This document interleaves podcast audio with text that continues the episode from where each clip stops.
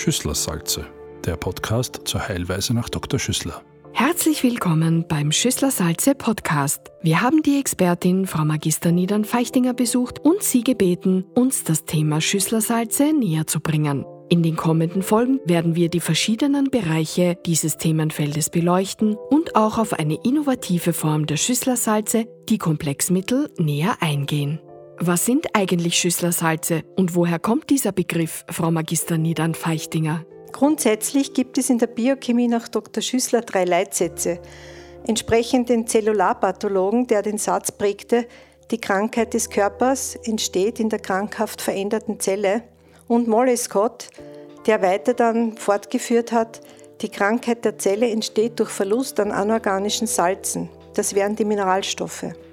Für Schüssler gab es dann die logische Konsequenz, dass er formulierte, dann kann durch Deckung des Verlustes die Gesundheit der Zelle und damit des Körpers wiederhergestellt werden. Und er erkannte, dass es dazu auch eine gewisse Dosierung braucht. Und er sagt, um Schaden zu verhüten und um die Mittel aufnahmefähig für die Zelle zu machen, müssen dieselben potenziert oder verdünnt werden. Es ist also sehr wichtig, dass man versteht, worum es Schüssler ging. Es ging ihm darum, dass die Mineralstoffe so weit über das Verfahren der Potenzierung verdünnt werden, dass sie dann, wenn sie eingenommen werden und im Mund zergehen, einzeln direkt in die Mundschleimhaut und über die Mundschleimhaut in die Gewebe eindringen können und zu den Zellen gelangen, die äh, einen Mangel an diesem Mineralstoff haben. Aber so einfach ist die Sache ja doch nicht und das hat er damals schon erkannt. Denn zu hohe Dosierungen an Mineralstoffen führen dazu, dass die Zelle eigentlich zumacht und diese Mineralstoffe nicht direkt aufnehmen kann. Noch dazu geht es ja darum, dass Mineralstoffe, die über den Verdauungstrakt aufgenommen werden, über die Magensäure chemisch verändert werden. Also so einfach ist es wirklich nicht.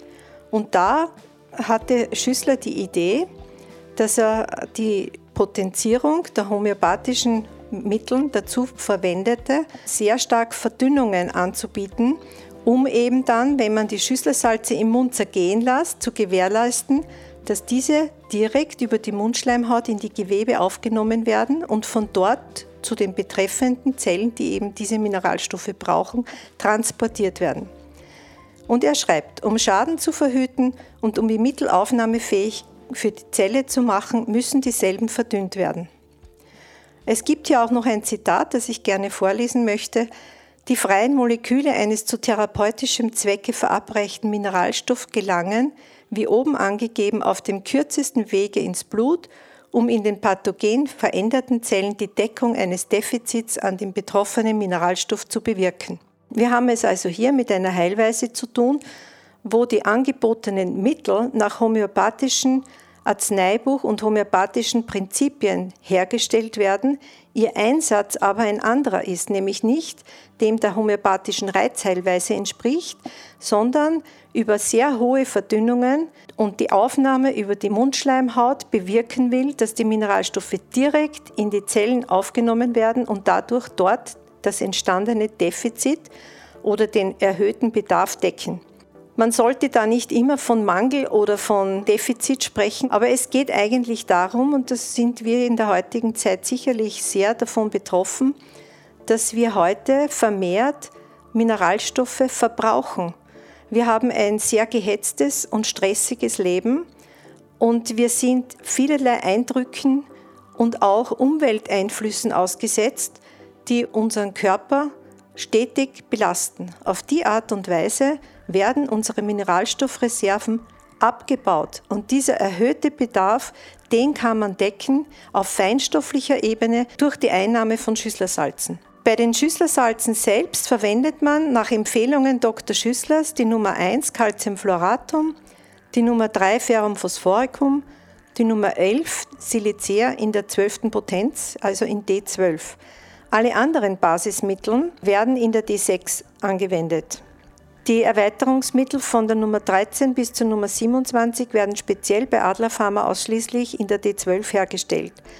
Dies auch deshalb, weil es hier sehr hochwirksame äh, Substanzen gibt wie Kaliumarsenicosum oder Arsenum iodatum oder auch Kaliumjodatum, die einer hohen Verdünnung, sprich einer hohen Potenzierung bedürfen, weil sie als Ursubstanzen eigentlich per se giftig wären. Auch hier gilt wie überall, die Dosis macht das Gift. Also das kann man hier sehr gut sehen dass in einer gewissen Verdünnung eben die Substitution zur Gesundung beiträgt und eben nicht zur Belastung. Sie verwenden den Begriff Potenzierung. Was kann man sich darunter vorstellen? In einfachen Worten erklärt, passiert bei der Potenzierung Folgendes.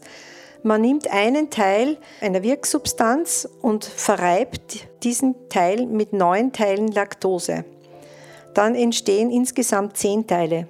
Das ist die D1. Entsprechend dem homöopathischen Arzneibuch wird ein Gramm des Wirkstoffes mit neun Teilen Laktose verrieben. Von dieser Verreibung nimmt man wieder einen Teil und versetzt es wieder mit neun Teilen Laktose, dann erhält man die D2.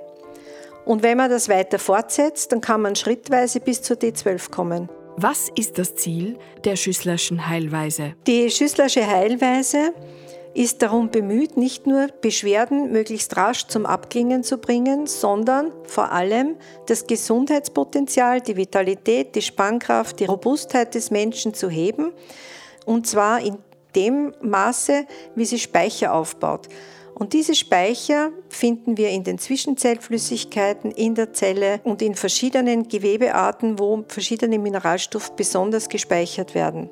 Wir haben die Eigenheit, dass wir die Schüsslersalze nicht nur so einnehmen, dass die Beschwerden abklingen, sondern wir wollen die Speicher auffüllen. Deswegen werden die Schüsslersalze über das Abklingen der Beschwerden weiter hinweg einige Tage darüber hinaus genommen. Solange wir leben, verbrauchen wir Mineralstoffe.